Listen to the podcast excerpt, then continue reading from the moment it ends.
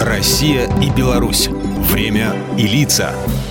Здрасте, здесь Бунин, и сегодня я об одном интересном и увлекательном белорусском празднике, который проходит на Слуцкой земле.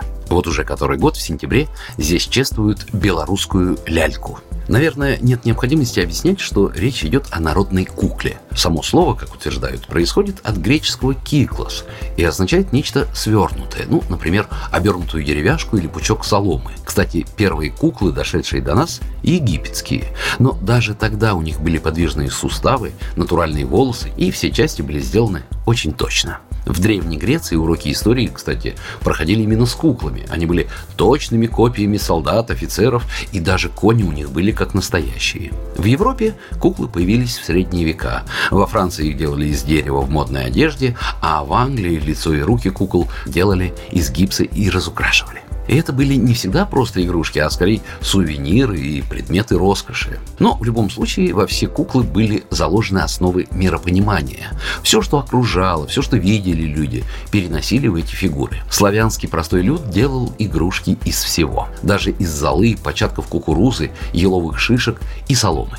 И все они доставляли детям огромную радость. Ближе к середине XVIII века на территории нынешней Беларуси уже появились первые централизованные массовые праздники, в которых кукла как раз занимала центральное место. На таких кукольных забавах мастерицы демонстрировали свои таланты, умение создавать кукол из различных материалов, чаще всего из льна и соломы. Возрождение нынешнего праздника белорусской ляльки именно на Слуцкой земле не случайно. Именно Слуцкий район творчески продолжает художественные традиции изготовления белорусской сувенирной куклы. Местные мастера переняли технологию создания собственных кукол от Слуцкой фабрики художественных изделий и настолько развили ее, что сегодня ремесленнические куклы создают настоящую конкуренцию фабричным. Рядом с традиционной соломкой и льном для отделки кукол начали использовать ткани ручной работы. Возникла своя палитра образов. Слуцкие куклы всегда выделяются своей оригинальностью и неповторимостью на областных и республиканских мероприятиях. Сам праздник обычно посвящен